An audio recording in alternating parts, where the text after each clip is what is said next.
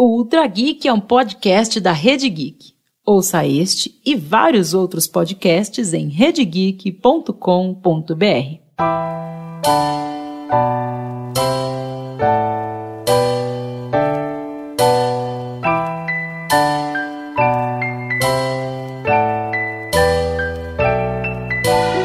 Em 2018, as vendas de livro no país cresceram 4,6% é o que aponta a pesquisa anual do Painel das Vendas de Livros no Brasil, publicada no começo deste ano. A mesma pesquisa mostrou que, apesar do aumento das vendas, a compra de livros em livrarias caiu cerca de 4,5%. Ou seja, as pessoas estão comprando mais livros, ainda que façam isso sem sair de casa. Nesse cenário de compra de livros pela internet, a venda de e-books continua tímida. Só 1,9% dos livros comprados no Brasil são nesse formato. E parece que não é só no Brasil que os livros digitais não pegaram ainda. Segundo o mapeamento, enquanto as vendas de livros impressos cresceram quase 2% nos Estados Unidos, por lá, os livros digitais tiveram queda de 4,4% no ano passado. O livro impresso continua sendo o suporte favorito da maioria dos leitores. O episódio de hoje tem a apresentação de Tato Tarkan. Continua meio que elitizado, porque por mais que você fala literatura, a galera fala, é elite, né? E também professor Mauri. Foda que a gente começou no registro físico, né? Contou toda a parte do registro físico. E hoje a gente vive um momento onde a gente tá virtualizando, né? Esse, esse registro, né? Agora. Com a participação especial de Rafa Fernandes. A leitura mudou, mas mudou também a forma de você perceber a cultura e a forma de você se informar. E Cid Vale. A qualidade passa a ser uma obrigação. Os links para o site e todas as redes sociais dos convidados estão na publicação deste episódio em rede geek.com.br. Este é o Ultra Geek e a continuação do papo sobre livros começa logo após os recadinhos.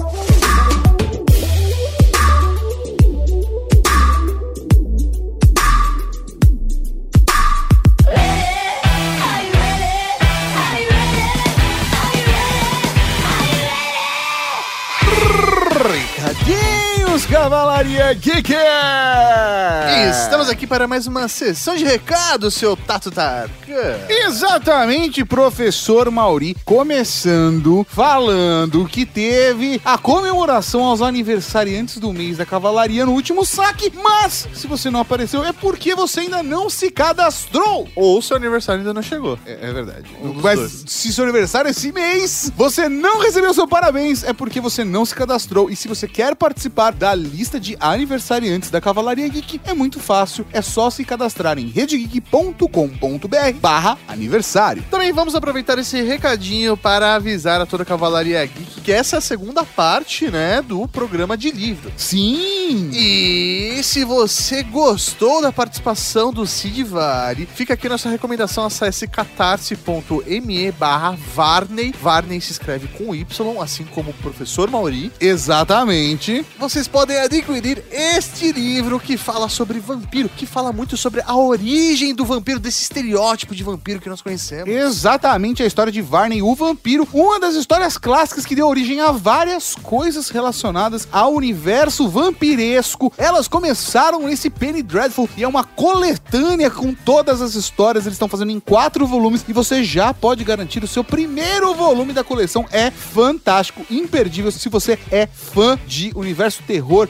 vampiro, esses monstros, vai lá, não perde catarse.me barra Varney. Os caras já arrecadaram mais de 12 mil reais, falta pouco aí pra bater a meta. Então vamos lá, Cavalaria Geek, vamos apoiar aí as editoras nacionais. Também precisamos falar, professor Mauri, de um evento que nós estaremos. Isso mesmo, Cavalaria Geek, que vai rolar no dia 10 de agosto de 2019, um sábado, das 10 às 21 horas, o São Paulo Fantástica. Esse belíssimo, esse majestoso evento organizado pelos lindos do mundo freak. Um evento com entretenimento de horror, mistérios, fantasia, reunindo amantes e consumidores desse universo todo. E dentro desse evento ainda rolarão algumas outras atividades, como por exemplo nós que faremos um pequeno workshop para um grupo Petit Comitê, professor Mauri. Isso mesmo! Vamos falar sobre a criação de conteúdo. E como ganhar dinheiro com suas ideias. É, rapaz. Então, se você faz quadrinhos, se você é escritor, se você gosta de fazer conteúdo, se inscreva no nosso workshop que vai rolar na São Paulo Fantástica. Sabe quem vai dar workshop também? Quem? Senhor Rafael Olha Fernandes. só,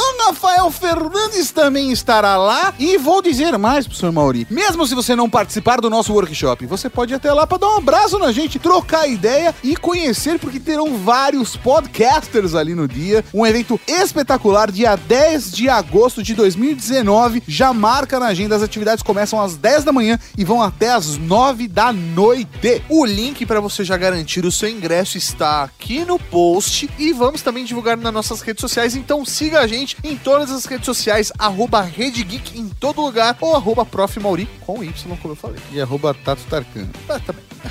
Já que tava aqui. Professor Mauri, recadinhos rápidos. Precisamos falar que dá pra ouvir a Rede Geek no Spotify, dá pra ouvir no iOS, dá pra ouvir no Android pelo nosso próprio aplicativo. E também temos vários outros conteúdos, como nas redes sociais e ainda nosso canal no YouTube. Pra você que não é inscrito e está começando a acompanhar a gente, vai lá e se inscreve e acompanha a gente em todos os lugares. Lembrando que, se você só ouve o Ultra Geek e não sabe, nós temos um outro programa que sai aos sábados chamado Saque, o serviço de atendimento à cavalaria, que é onde a gente troca mensagens com vocês. Vocês mandam os feedbacks e a gente responde. E por último, mas não menos importante, vamos falar do nosso padrinho no mês de maio. Sim! A galera do mês de abril já tá recebendo aí. A gente não divulgou o prêmio, né, da galera de abril. Quem tá esperando a galera publicar? É isso aí, porque tem uma, é, é uma paradinha meio diferente que a gente mandou produzir e tal, mas tá Que a chegando. gente mandou produzir, não, Mauri. Nós fizemos, foi tailor-made, professor Mauri. Feito Não, a- a- com amor e carinho à mão. Exatamente. A, a gente não fez à mão, mas a gente criou, certo? Desenhamos, bolamos tudo e aí, bem, vocês vão ver, vocês vão ver. Mas O pessoal agora do último mês vai receber para o Coisa Linda de Deus dois ingressos, um par de ingressos Cinemark para ir curtir um filminho. e o vencedor do Ai Que Lindor vai ganhar 100 conto no Chico Rei Aquela- na Chico Rei, Aquela sei. loja de camisetas, né? Exatamente, tem mais do que camisetas lá, não é patrocinado, mas tem várias É, opções. mas, mas é conhecida como a loja de camiseta é, descolada. exatamente. Camisetas descoladas, várias com temática geek. Então vai ganhar sem conto. Então, coisa linda de Deus deste mês está levando para casa um par de ingressos Cinemark. É Júlio Tadeu da Costa. Muito obrigado por apoiar nosso trabalho. Você é lindo, você é demais. E eu sei que ele gosta de ir no cinema com sua senhora. É, vá namorar, hein? Vá namorar. O jantarzinho, o motel não é por nossa conta, mas aproveita e emenda.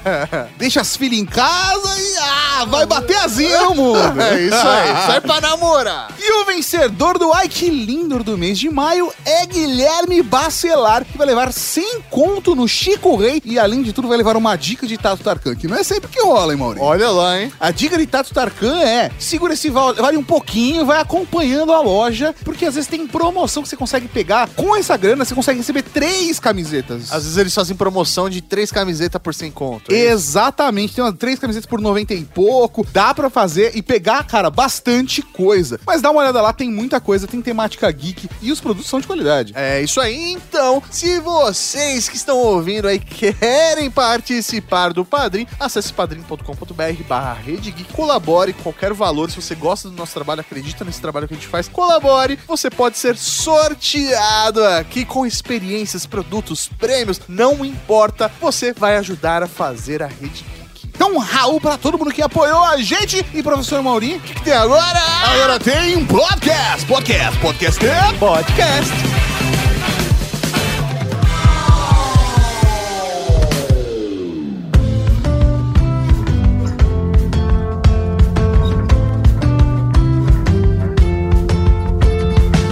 Faça uma retrospectiva rápida na sua memória.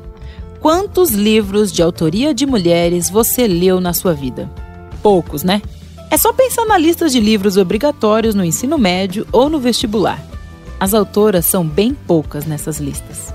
Foi pensando nesse cenário que, em 2014, a escritora Joanna Walsh propôs o projeto hashtag Read Woman 2014.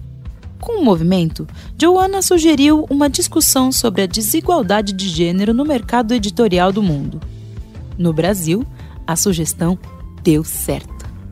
Em 2015, Juliana Gomes convidou suas amigas, Juliana Leurin Roth e Michelle Henrique, para transformarem a ideia de Joanna em algo presencial em São Paulo. Estava criado o clube de leitura Leia Mulheres. Desde então, elas se reúnem uma vez por mês em livrarias, cafés, espaços culturais e bibliotecas para conversar sobre os livros escolhidos pelo grupo. De lá para cá, o grupo não parou mais de crescer. São mais de 100 leia mulheres espalhados pelo país, lendo Virginia Woolf, Carolina de Jesus, Margaret Atwood, Chimamanda Ngozi, Clarice Lispector e outras dezenas de escritoras do Brasil e do mundo. Busque nas redes sociais e no site do projeto. Se sua cidade ainda não tem Leia Mulheres, as fundadoras dão toda a ajuda necessária para a criação do novo grupo. Homens, vocês são bem-vindos.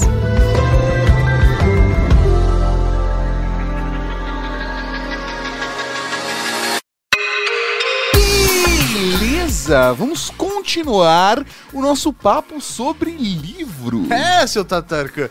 Tanta história, não sei se cabe num livro, mas vamos ver se cabe em dois podcasts. E aí, depois, dando um salto para poder funcionar um programa onde a gente fala tudo isso de história em tão pouco tempo. E depois existe um, um momento onde a gente já tinha uma população relativamente alfabetizada e os livros eram relativamente acessíveis. Poxa, pensar que a gente, sei lá, vai no metrô e consegue comprar um livro por cinco reais, sabe? Óbvio que a gente sabe que tem incentivo, são outras coisas. Mas, porra, comprar um livro por cinco reais é uma parada absurda se a gente for analisar todo o resto da história que a gente viveu. E conceitos como, por exemplo, Clube do Livro. Aí é uma parada onde é um outro conceito de consumo de conteúdo em livro, onde é um grupo de pessoas que pega o mesmo livro, cada um pega um, sei lá, 10 pessoas, todo mundo lê um capítulo ou uma parte e depois se reúne para discutir aquilo. Isso, de certa forma, é um paralelo muito grande com, sei lá, você participar de um fórum da internet para comentar os filmes da Marvel, sabe? É, é uma parada, tipo, o nível de popularização onde o livro atende porque ele consegue, a partir de onde as gráficas ficam mais baratas e produzir um livro fica mais barato, não que seja barato como um todo, mas fica mais barato, aonde o livro também dá voz para os indivíduos. Ele tem uma influência cultural mais ampla, de massa, né? Exatamente, aonde o livro se torna um ponto de, de influência de cultura que altera a percepção das pessoas e que você entra com uma parada de cultura popular, sabe? É muito maluco como era uma parada extremamente elitizada, hoje se abriu muito mais, mas ainda continua meio que elitizado. Porque por mais que você fala literatura, a galera fala é elite, né? Existem movimentos extremamente populares com isso, mas a pessoa ainda tem a percepção de ser elitizado. Por que isso? Eu acho que tem a ver com o Brasil. É, mais eu, do que qualquer Acho que é coisa. nossa cultura. Eu acho que tem uma questão é. Que, é, que, é, muito social, né? Porque assim, hoje, você pensa assim, 20 anos atrás, a televisão pautava muito os assuntos do dia, né? Sim. Então, a pessoa entrava no ônibus, falava sobre futebol, que, que assistiu, jornal, falava sobre jornal novela. ou a novela, né? Eram essas três coisas, basicamente. E aí, de repente, você tem um, uma fragmentação. Você começa a ver serviços de streaming, YouTube,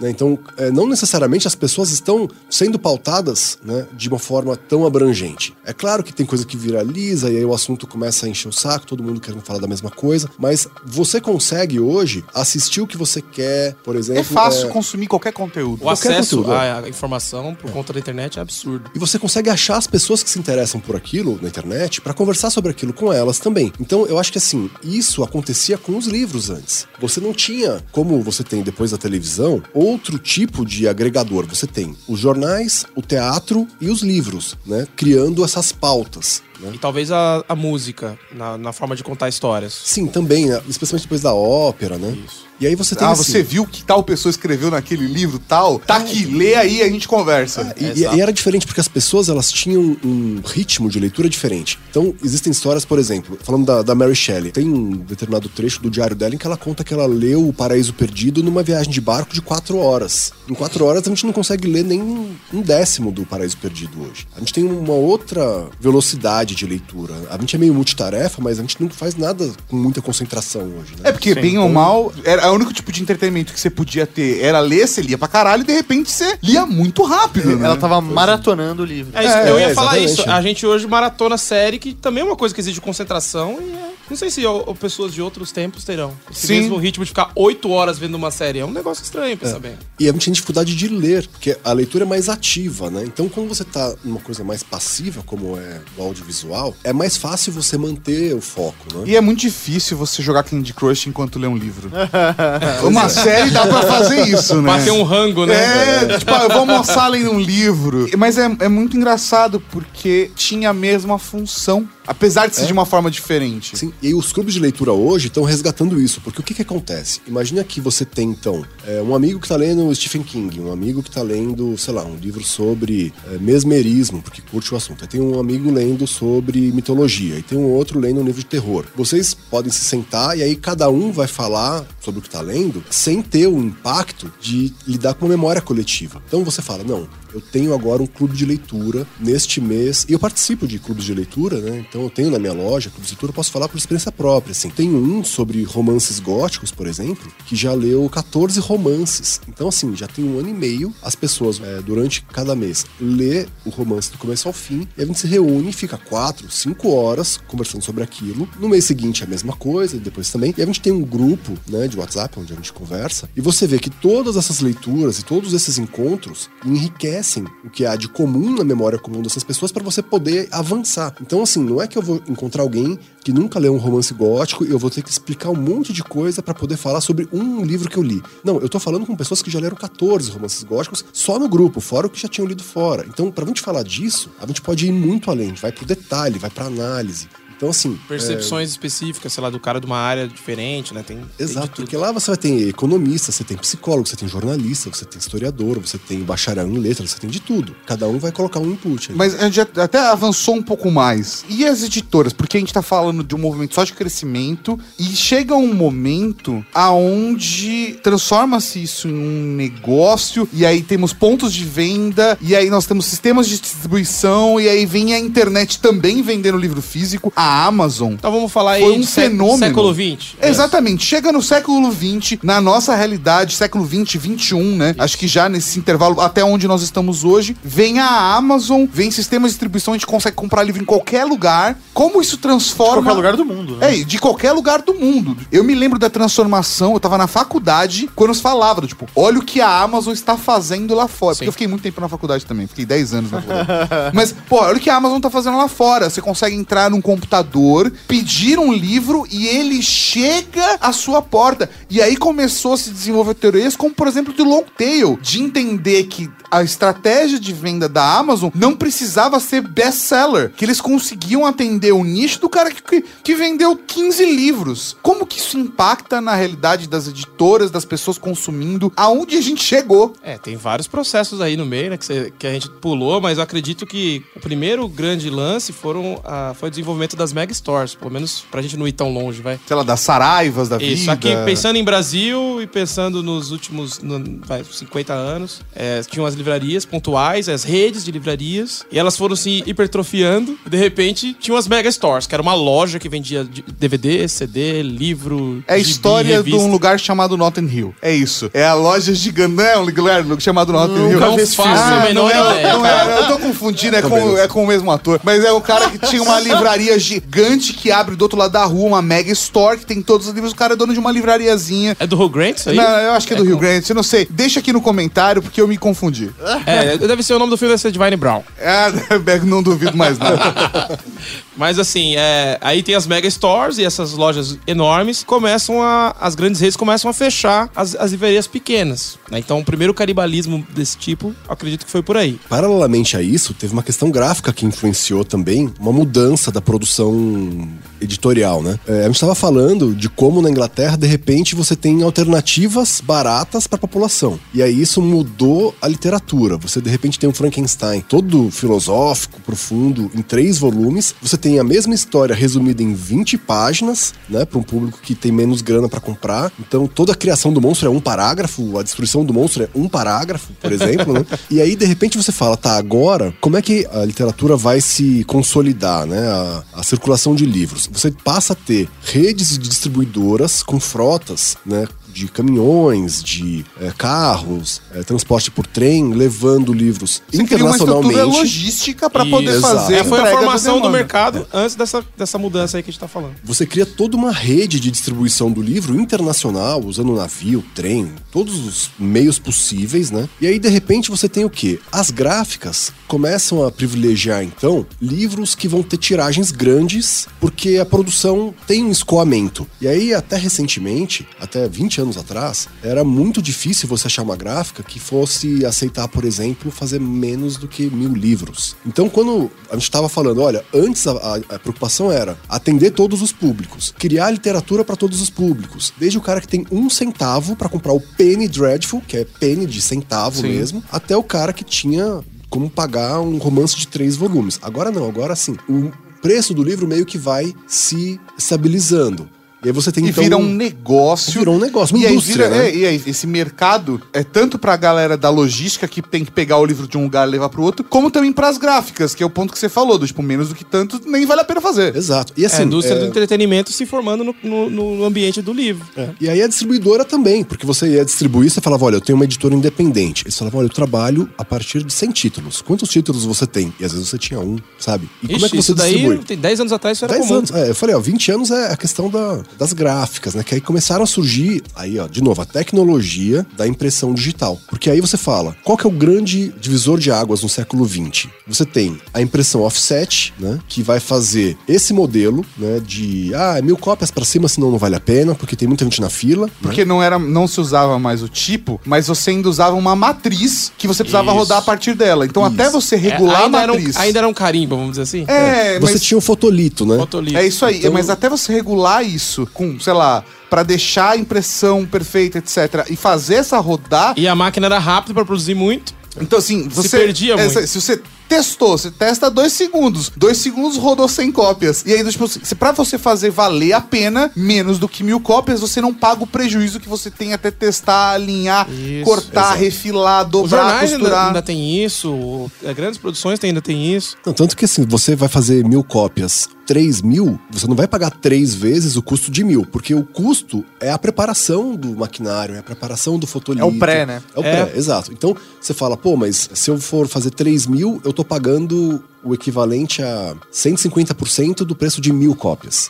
Sabe? É. E aí, assim, é isso mesmo, porque a quantidade não impacta tanto o, o preço final. O valor unitário vai caindo conforme você roda mais, porque o grosso tá na produção. E aí você pensa assim: quanta coisa não deixou de ser publicada porque não havia a viabilidade econômica para isso? E as Ou pessoas pelo vão. menos interesse do editor de achar que a população vai se É, interessar pelo assunto a ponto de que valesse ele investir e colocar isso pra rodar mil cópias. Exato. E alguns lugares são espertos e outros não, né? Então você vê, o Nordeste fez o cordel, por exemplo. Então o Nordeste olhou para isso e falou: Eu me "Dane-se, viro." Vou fazer no varal aqui, entendeu? Vou fazer. é, voltou pra tem, um- tipografia. tem uma relação muito próxima com a tradição oral local. Exatamente. Ela então, é uma conversa muito, muito direta entre a, a tradição oral e a escrita. É um registro de muitas, muitas coisas criadas pra contar histórias com música, com, com narrativas, com muita rima, que é curiosíssimo, né? Pois é. Aí você pensa, qual que foi, onde é que tá a produção oral, a, a manifestação oral de outros lugares? Às vezes você tem isso sendo representado de outras formas. Você vai ter pessoas gravando música, você vai ter outras tentativas de, de expressar isso, mas lá você teve um drible a essas dificuldades com o cordel, por exemplo. Ah, mas a- havia livros também, né? Brochuras, livros de capa dura, tudo ao mesmo tempo, mas houve uma, uma demanda de leitura, de cultura pela população que criou um ambiente para você poder continuar oferecendo alternativas para todos os leitores. Em outros lugares onde isso não apareceu, você tem uma elitização da leitura. E aí você tem uma triagem do que que merece ou não ser publicado. E você muda a relação com o livro. O livro não é mais o suporte para aquilo que interessa ao leitor. Ele passa a ser suporte a um determinado tipo de leitor, né? E aí você vai ter um determinado tipo de autor que vai ser publicável ou não, até que de repente vira alguém e fala: "Olha, eu criei aqui aqui um- uma inkjet. É um maquinário gráfico de alto desempenho Que imprime sob demanda. é, que funciona como uma impressora de casa, assim, doméstica, sabe? E é o mesmo sistema, sabe? É inkjet mesmo. Você vai ter um jato de tinta fazendo livro. Aí vem alguém e fala: Não, mas quer saber? Eu acho que dá pra fazer melhor. Eu vou fazer uma máquina que imprime e põe a capa e cola a capa. Vai ter um hot melt. Você vai não vai ficar costurando mais. Você manda uma cola que a máquina vai fazer assim. Você põe o Você arquivo. passa o arquivo de um lado digitalmente Ele sai pronto. e sai físico, Exato. costurado com cabo, com hot melt no caso, né? Com colinha, dobrado, tudo Isso. bonitinho, encapado. Isso. Aí vira alguém e fala, mas peraí, dá pra fazer melhor. E se eu fizer o seguinte? Eu tenho aqui um escritório que tem um porão com essa máquina e eu vou pegar, pô, vou pegar os arquivos pela internet de clientes que são autores, eles mandam pra mim o arquivo, eu tenho o arquivo no meu servidor, eu monto uma loja de livros. Quando a pessoa compra esse livro, eu mando o arquivo pra máquina, a máquina me dá o livro pronto. Faz um. Eu E embalo, eu embalo e envio. e mando pelo correio, um por um. Entendeu? E é isso que a gente tem hoje como POD, que é a impressão sob demanda. Isso. Né? Que tá, assim, possibilitando também a existência de livros de autores que têm 20 leitores, 10 leitores. Então, E tem a ver também com a, a mudança social que a gente viveu com a internet e com, a- com as redes sociais, em que você dá voz para a maior parte das pessoas que tem acesso à internet, que tem acesso. Hoje, então, com celulares, um celular baratinho para você conseguir acessar, a maior parte das pessoas tem. O cara não tem o que comer, mas tem celular. É o cyberpunk que a gente vive. E aí, essa pessoa tem uma voz, ela escreve, todos os amigos delas podem ler aquilo, ouvir um áudio, coisa se manifesta como se todo mundo tivesse uma rádio pirata, todo mundo tivesse um jornal pirata. Então, todo aquele lance do fanzine e tal, todo mundo tem acesso a isso e todo mundo faz isso. Todo mundo é autor. Logo, alguns se destacam e têm vontade de publicar e acabam é, produzindo sob demanda. É, existem até empresas, você paga pra publicar seu livro. Você não recebe pra publicar seu livro. Você paga pra ele fazer todo o processo pra você, que é o Vanity Press, que é um Você faz um. É um serviço isso. é um serviço. Então, no meio editorial, muitas pessoas veem isso de uma forma negativa. Isso pode ser feito de uma maneira legal, pode ser feito de uma maneira não tão legal, mas existe. A coisa é tão louca que hoje é o autor que banca o próprio livro só pra ele existir. Só porque eu quero. Só porque eu quero produzir ou te- vejo o potencial nisso. Eu tal. quero ter meu próprio livro.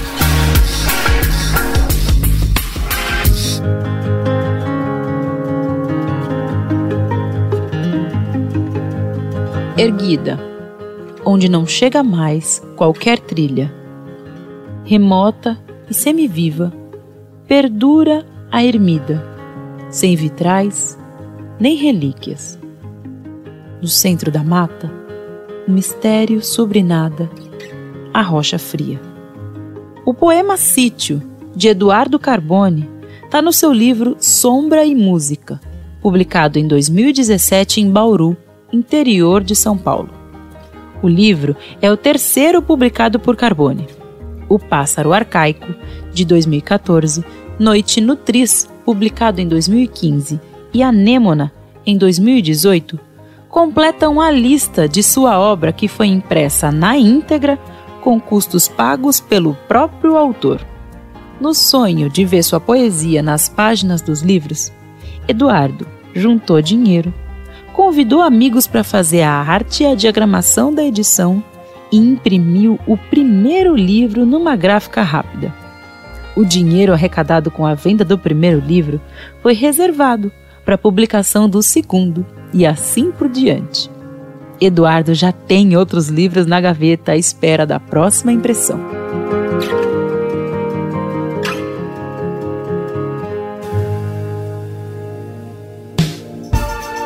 Acho que a gente tem que ir pra era digital, né? Ah, Porque- já é, falamos da internet. Porque assim, a gente vai passar batido um monte de coisa. Com certeza. Você está ouvindo o doutor falar, pô, faltou isso. Faltou. É um programa que tem um limite de tempo. Mas você pode mandar um e-mail comentando, né? O que Boa. faltou e aí você complementa a história. É uma história curta desde o começo da humanidade.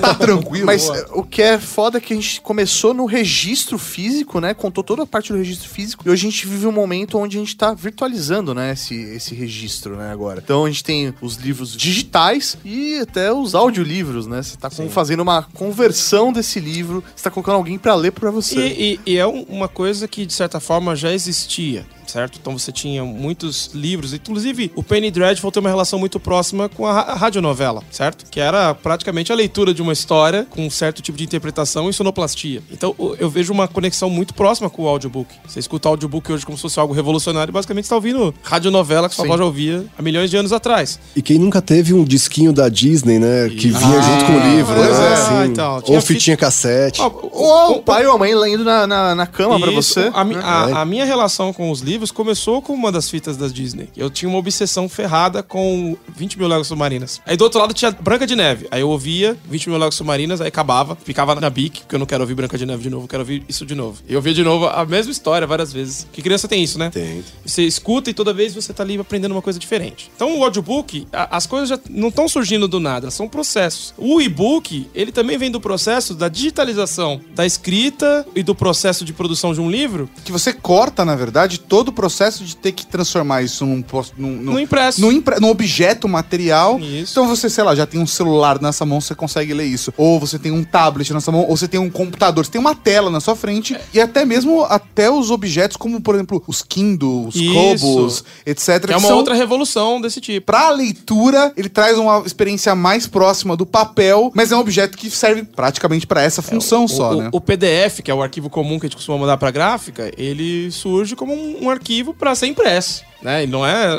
O, o fim dele não era é, do, do, do InDesign, de todo o processo de, de arquivos, e, melhor dizendo, de programas pra diagramar e tal. Ele surge pro, pro impresso. Em determinado momento, as pessoas se acostumam a usar o computador com a popularização dos computadores, na sequência, popularização dos tablets, depois popularização dos celulares. E a- o celular é onipresente hoje na nossa vida, né? Então você torna a leitura próxima de novo. O cara tá com o celular lendo um romance, porque ele é diagramado pra responder, ele é responsivo, ele responde ao celular. Então ele não é uma coisa. Tipo, Ele se adapta ao formato da Isso, tela. né? exato. É porque ele não é nem diagramado, né? É, É, você exatamente. ele tem uma Ele diagramação adapta- em tempo real. É, É, é então, isso aí. Você, você consegue fala- aumentar e diminuir a fonte Exato, se você quiser. exato. É uma parada muito maluca, porque a experiência da leitura se transformou de uma forma. Aí minha pergunta, por isso que eu queria fazer muito essa pergunta pra vocês: como isso impacta as editoras, por Ele exemplo? criou esse programa só pra fazer essa Só pra pergunta. fazer essa pergunta. A gente fez essa história toda e agora o livro ele pode Pô, ser eu- consumido de forma digital, porque tem muita editora que não disponibiliza seus livros de forma digital, ou tem livros que foram lançados alguns anos atrás, antes da transformação, que não estão ainda digitais.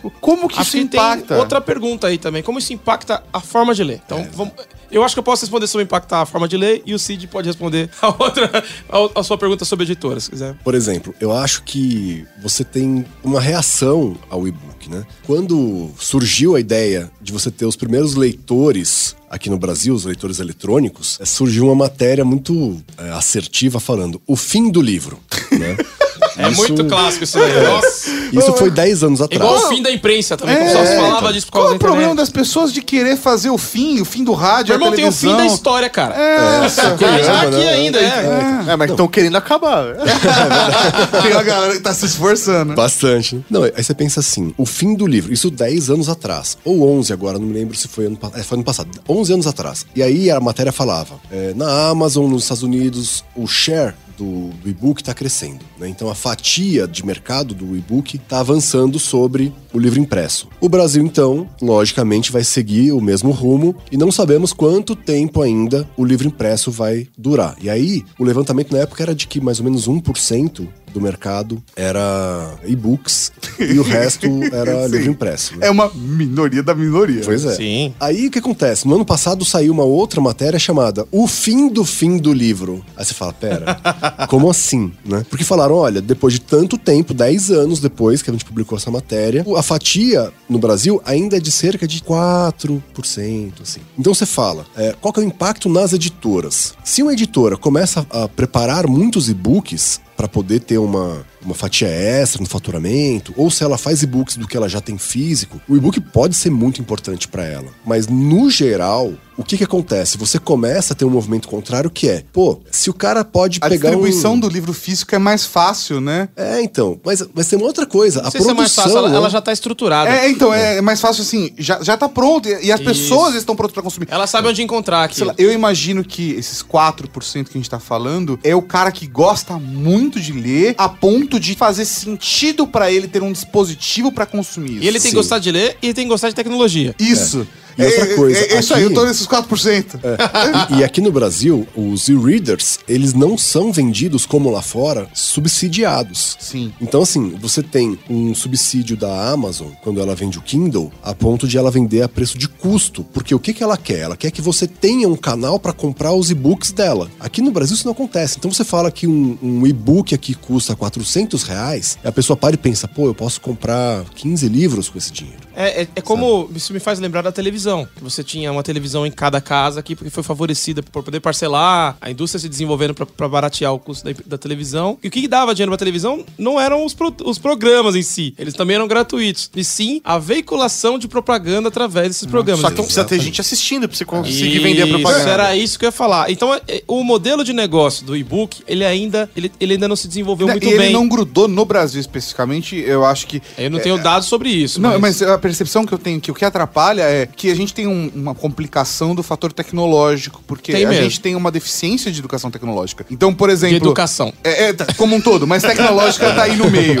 É, mas o ponto é, por exemplo, o preço de um Kindle comprado no Brasil, se você for comprar ele nos Estados Unidos, às vezes é mais barato comprar no Brasil. Só que a desvalorização da moeda e o dólar e a economia faz com que 400 reais é um valor caro para um cacete. Sim. E que não faça valer a pena, a não ser se você gostar muito É quase de ler. metade do salário do cara, de um mês. É, exatamente. O quanto isso impacta dentro da renda de uma família. Então, é, esse é o fator complicante, sabe? Então, o, o incentivo tem que ser muito maior, talvez, para o negócio funcionar. E tem um outro fator que é. É a segunda pergunta. Não, do dele ainda. É, Ah, tá. É, Então tá é É a reação, né? pirataria.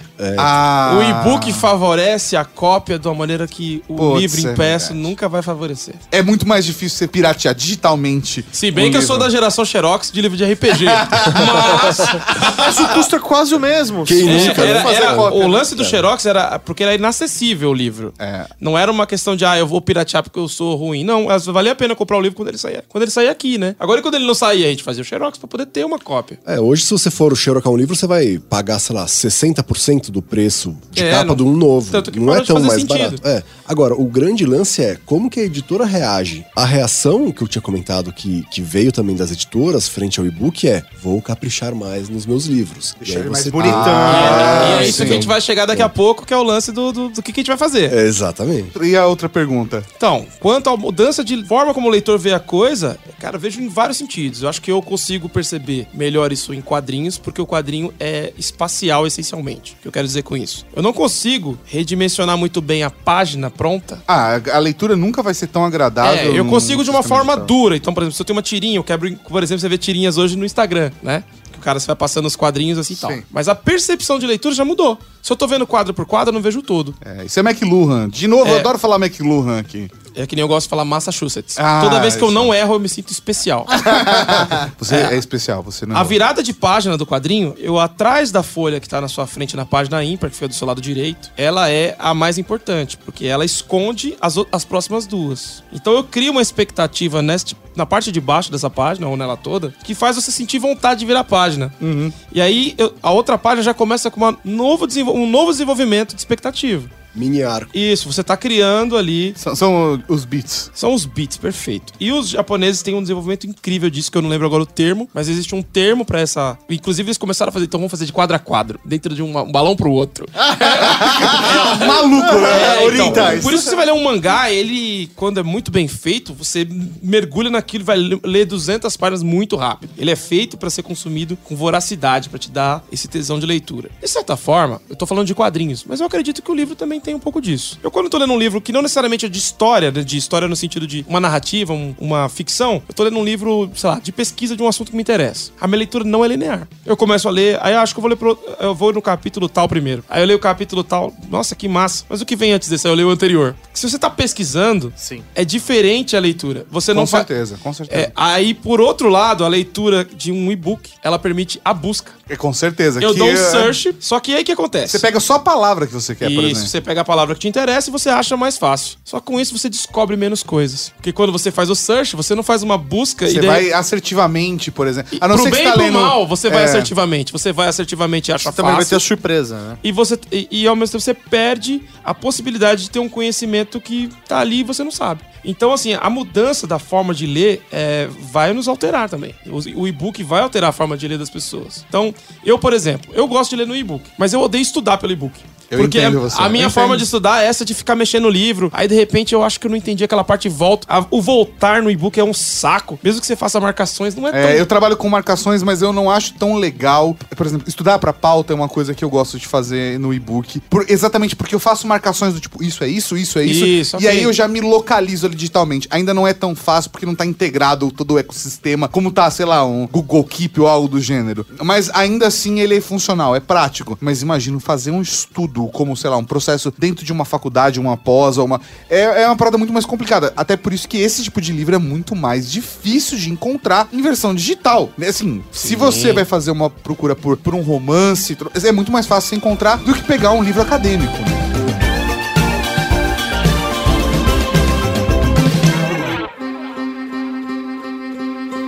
No meio da sala tomada por livros, entre um café e outro, Guilherme e Mateus pensavam como poderiam ajudar os amigos a publicarem seus quadrinhos. Guilherme, professor de artes e também quadrinista, também queria imprimir suas criações. Eis que a ideia surgiu. E se a gente criasse um selo de publicações independentes? Visete, professora de literatura e companheira de Guilherme, conhecia os passos necessários para lançarem um selo e foi atrás de botar a ideia em prática. Com Mateus e Visete à frente do projeto, nasceu o Reverso. O selo, que não tem fins lucrativos, já tem oito publicações de diferentes autores disponíveis para compra. Todo o valor arrecadado com a venda dos quadrinhos vai direto para os autores cobrirem os custos da impressão. Onde tem um festival de quadrinhos alternativos, lá estão Guilherme, Mateus e Visete, divulgando o selo e as publicações dos amigos. Como eles dizem, estão lá, por amor e pela arte.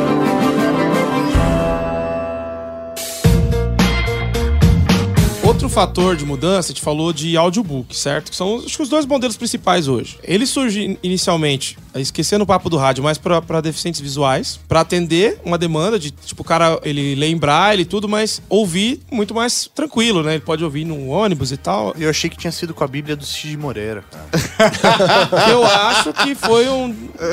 Eu acho que o contexto era um pouco também dos analfabetos, cara.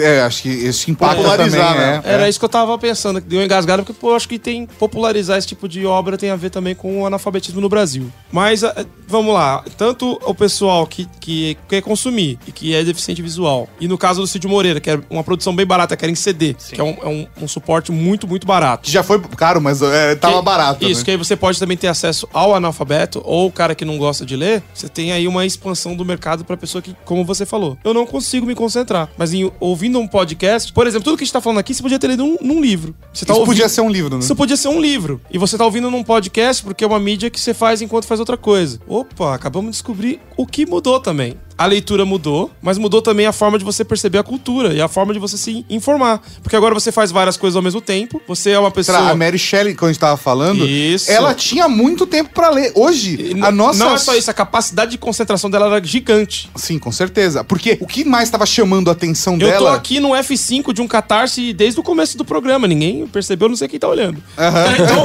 é, a gente tá fazendo aqui, podia estar, sei lá, tricotando, fazendo outra coisa, digitando um trabalho e gravando. Às vezes a gente ia gravar quando tinha o podcast do Contraversão, tomando uns goró e conversando, aí começava a desenhar e não sei o quê, e tudo enquanto eu gravava. Então A você. gente tem uma atenção muito mais dividida mesmo. Isso. Então, é, aí eu sempre brinco, né? Que a gente começa vendo as nossas mudanças é, como ser humano, como doenças, do tipo, o cara tem TDA, o cara não consegue ter déficit de atenção, não sei o quê. Então, até que ponto já, já não estamos evoluindo pra lidar com esse volume de coisas a fazer ao mesmo tempo? Então, parece uma doença, mas não seriam as habilidades cumulativas que, na evolução, sim, eu acredito em evolução, é, a- vão, vão se O somando. tipo de sinapse que a gente cria desde cedo é diferente de quem vivia na era do rádio, do jornal. é a sabe? criança assistindo televisão e passando o dedinho na tela, Então, né? o- Exato. o, que eu tô dizendo é complementar ao desenvolvimento da- da- das editoras que, de certa forma, estão reagindo a essas pessoas que estão mudando sua. eh, mudando, literalmente, estão mudando, tanto como um processo de percepção, de leitura, de aprendizado. Então você tem aí um monte de coisa se transformando. Que a gente não percebe de uma maneira tão óbvia, talvez por, sei lá, uma parte das pessoas vivem uma vida robótica, não para pra pensar nessas coisas.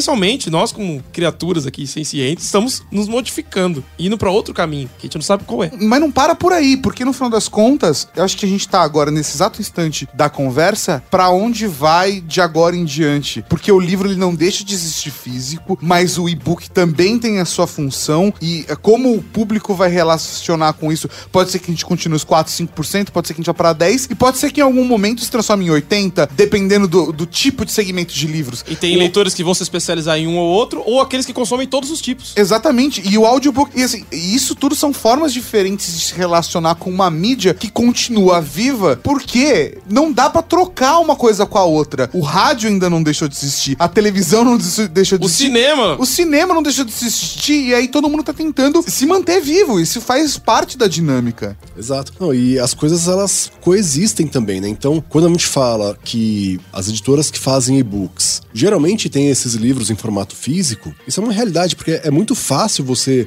extrair um, um e-book de um, de um livro físico. Existem poucas coisas que dificultam isso. Por exemplo, se você faz uma integração muito forte entre texto e imagem, você não consegue reproduzir isso no e-book, a não ser que seja um e-book como um PDF, que você não tem como aumentar o tamanho da letra, por exemplo, e tal. Ou aqueles e-books estilo o começo do iPad, que eram totalmente interativos, que até você virar o iPad, mudar, modificar os É, desenhos. mas fica Alice no dependente- País das Maravilhas foi aquele test drive deles. Todo mundo olhou aquilo e falou, ferrou. Que é um HTML5, Isso, né? É, é Assim, muito foda, mas depende do sistema operacional e isso E, dá uma e travada. não foi só cara. isso, é. ele dispersa da leitura. Não, e existe hoje. foda, é foda. A gente tem um, um grupo de editoras independentes, né? Que já tá com quase 100 editoras coligadas, que se chama Coesão Independente. Lá, por exemplo, existe uma editora que é só especializada em audiobooks, por exemplo, que pega livros de outras editoras e faz audiobooks. Ah, essa primeira é a Narratix, que eu falei. Tem uma outra que é a Barbo House, que faz jogos com livros. Então, tem gente lá que tá fazendo e-books e livros impressos ao mesmo tempo. E tem quem tá indo por um caminho que é o seguinte: fala, olha, eu vou trabalhar meu livro como um objeto de arte. É um livro-objeto. Ele é um, é um, é um objeto de, de prazer por existir. Então eu tô comprando. O cara às vezes tá comprando um quadro, ele compra um livro. Porque ele graficamente é interessante, ele tem. Eu tenho um- um alguns re- em casa, assim, que são. É que você é hipster, né? Não, não, não, não, não, eu tenho, eu tenho, eu tenho. E vou te falar que é uma parada que não é tão recente. Por exemplo, o meu primeiro livro arte desse que eu tenho, eu ganhei de presente quando eu tava aprendendo a tocar piano, teclado. Eu ganhei de presente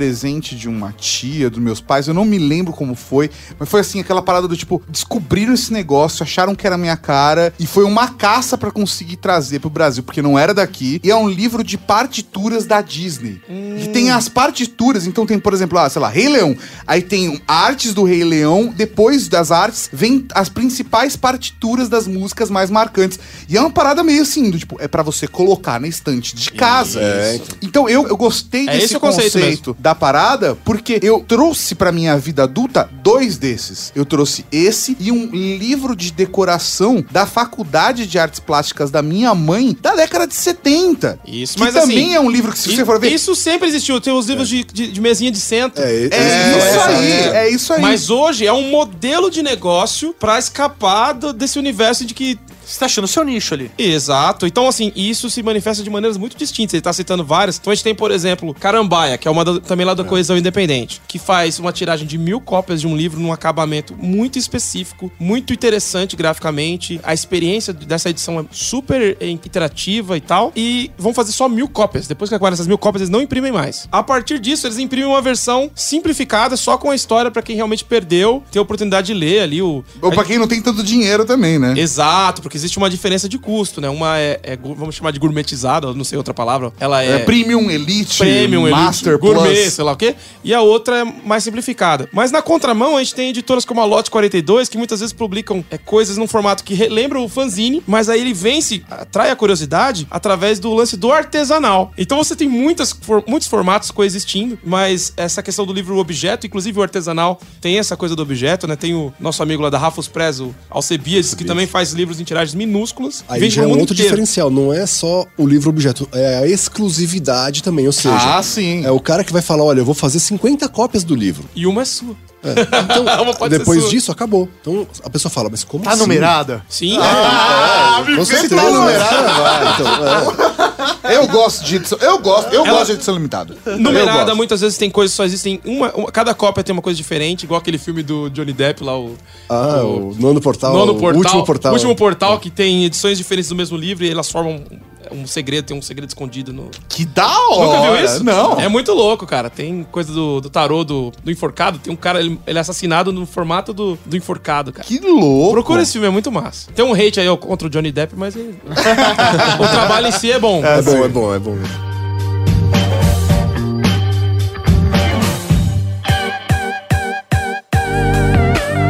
No site do Catarse, entre os projetos de livros que pedem financiamento coletivo, está o livro infantil Tarraveta, de autoria de Daniel Barbosa Cassol e ilustração de Carla Pila. A narrativa do livro é inspirada em uma história que Daniel viveu com a filha em Florianópolis. No texto que explica o projeto, Daniel fala que o livro precisa de um empurrãozinho para sair, quer dizer, para entrar no papel. Para ser viabilizado, o projeto precisa de 6.650 reais. um valor modesto se comparado a outros projetos da plataforma. Há cinco dias de fechar o prazo, o projeto tinha recebido 78% da meta. Tudo indica que o autor de primeira viagem vai conseguir. Assim como Daniel, muitos autores estão procurando as plataformas de crowdfunding ou financiamento coletivo para publicar seus livros. E muitos estão conseguindo. No dia 23 de abril de 2019, no dia do livro, o Catarse divulgou os números de financiamentos bem-sucedidos na plataforma. Desde que o site foi lançado, 2 mil autores, autoras, editoras e artistas independentes conseguiram publicar seus livros. Para que isso acontecesse, cerca de 167 mil leitores investiram nos projetos, que contabilizados arrecadaram 23 milhões de reais. O financiamento coletivo definitivamente tornou-se um caminho para as publicações de livros no Brasil.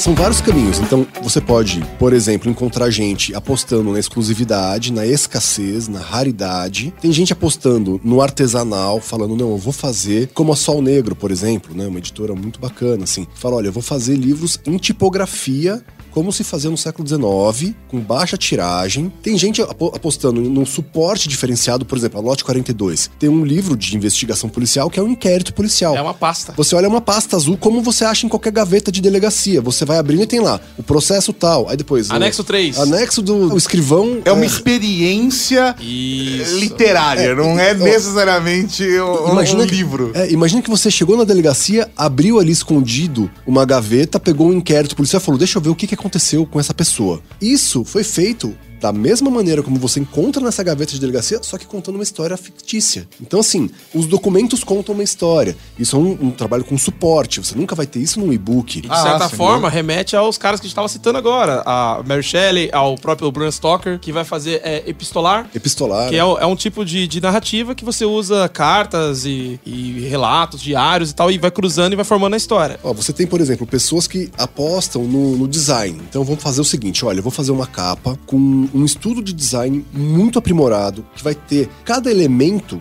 do, do livro. Então você tem lá a folha de rosto, é um trabalho de arte. Você tem o frontispício, é um trabalho de arte. É muito a editora Wish, né? A editora Wish. que tá- meninas. é, que- que faz isso é, esplendidamente bem. Você tem outras editoras, por exemplo, fazendo um, um trabalho de curadoria histórica. Então, olha, eu vou pegar aquela obra que nunca foi traduzida ou que não é editada há 180 anos ou 130 anos e vou trazer de volta para o mercado, né? E aí você tem é, um projeto gráfico que remete aos livros da época, você tem todo um trabalho. Então, assim, cada um vai ter um- uma reação a essa Porque diluição do E, e- texto. e o que, né? que significa isso? A gente tá personalizando. A gente tá caminhando pra, em algum momento, a gente fazer o livro com a sua cara. Você fala, olha, eu quero comprar essa história tal, mas olha, eu gosto desse formato. Em algum momento, a gente vai partir pra uma coisa de produzir um livro pensando em você. A gente já faz isso pensando num pequeno nicho, entendeu? Por exemplo, a Draco trabalha com quadrinhos e literatura fantástica e de gênero em geral. A gente começou a expandir. Então a gente tem por isso terror, policial e tal. O nosso leitor, a gente busca alguém que gosta de séries de TV, dessas séries, desses gêneros, né? É, a gente busca alguém que já tá saturado de quadrinhos de super-herói e mangá. A gente busca o leitor de terror e de ficção científica e de, e que também já, já quer encontrar outros suportes. O cara de cinema que não tá afim de ver é, um filme escalafobético, mas curte o fantástico, mas num tom um pouquinho mais sério. Então a gente busca isso. Eu, tenho, eu tô construindo um perfil de leitor e vendo pra ele, produzo meu material pensando nele. Acho que acredito que é a mesma coisa na Clepsidra, né? É, exatamente. Na Clepsidra também. A minha editora, a gente, por exemplo, tá lançando um Penny Dreadful agora. né? A gente colocou no Catarse, que também é uma ferramenta muito importante para reagir a essa crise editorial, né? O financiamento coletivo. E o livro, ele reproduz na capa o design dos, dos cartazes vitorianos da época, as capas dos Penny Dreadfuls da época. Todo o projeto gráfico tem as ilustrações que saíam nos fascículos que eram vendidos na rua por um centavo. E a gente tenta reproduzir essa experiência de leitura, que é uma experiência de 1845 a 1847, que foram os anos em que venderam os fascículos desse Penny Dreadful nas ruas, né? E que é inédito aqui no Brasil. E aqui, inédito, a gente tá fazendo isso como um livro-objeto também, capa dura, né, com uma diagramação que vai privilegiar uma leitura extensa, pro cara não ficar com a vista cansada, a letra grande. Vão ser sabe? vários Então, volumes, né? Vão ser quatro volumes. Então, assim, você pensa, poxa, existem estratégias de valorizar essa literatura que não é o mais apelativo, o mais comercial. Você tem uma curadoria, né? A Draco, por exemplo, ela tem uma série de- antologias de quadrinhos, álbuns de quadrinhos temáticos que vão pegar um-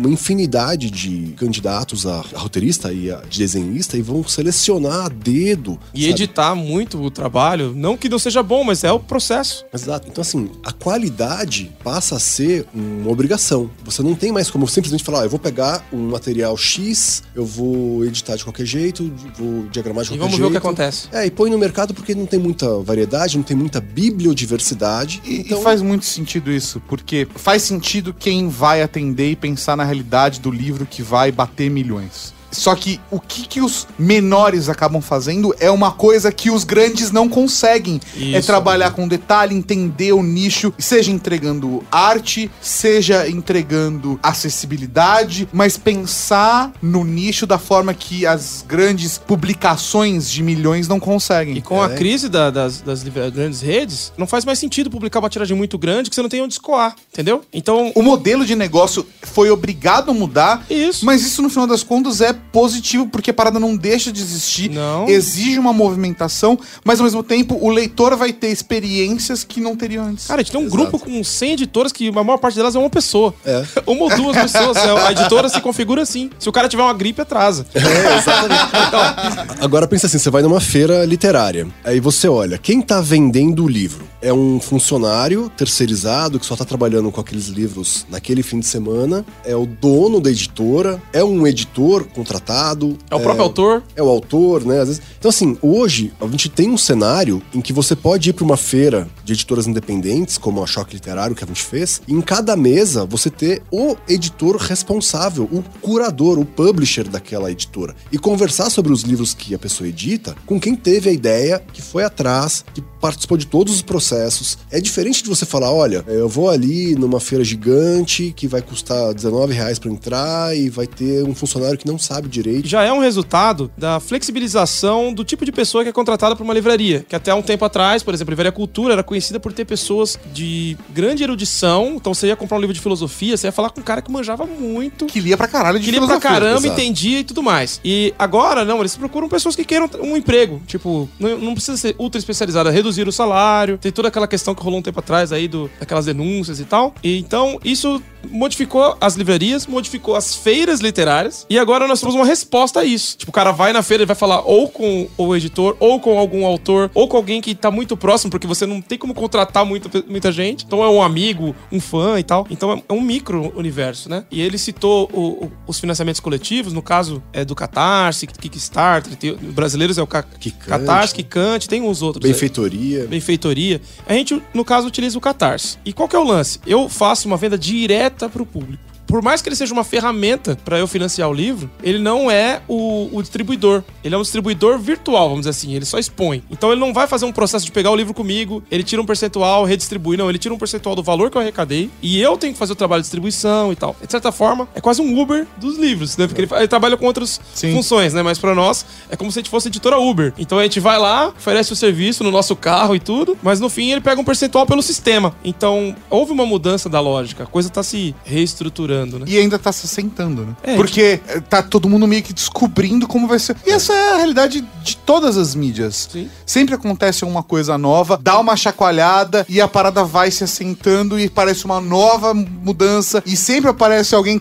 falando que é o fim, que é a morte, que é... e no final das contas tudo é um processo de transformação é, eterna. Essa crise só vai ser uma nova oportunidade. Sim, é. é. Uma coisa interessante, assim, eu, como os meus pais são professores, eu me lembro de eles muitas vezes falando assim: ah, eu vou ligar lá na, na editora para ver se eu consigo um desconto de professor, que eles estão prometendo aqui na última folha do livro. Então, existia uma relação direta com o editor em casos muito específicos. Hoje, esse modelo do financiamento coletivo coloca o leitor em contato com a editora. O leitor vira cliente da editora, ele pode mandar um e-mail pro editor, perguntar como é que vai ficar o tratamento da imagem, sabe? É, é muito direto, é outra coisa. O cara vira um, um, cliente que é seu fã do editor, não simplesmente alguém que vai na livraria e você é inacessível. Ele se relaciona com a editora, ele entende qual é o feeling da editora e aí ele cria uma relação. Um vínculo. Né? É, eu entendo a curadoria e para mim interessante é a curadoria. Exato.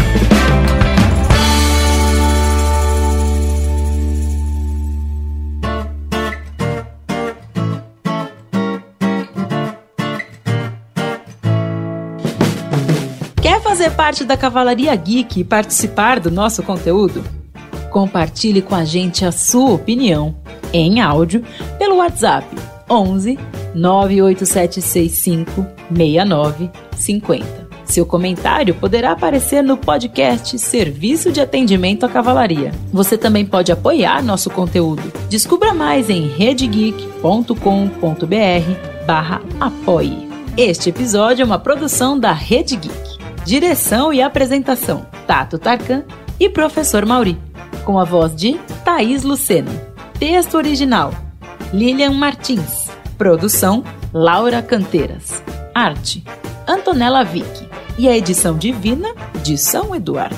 Ouça mais episódios em redegeek.com.br.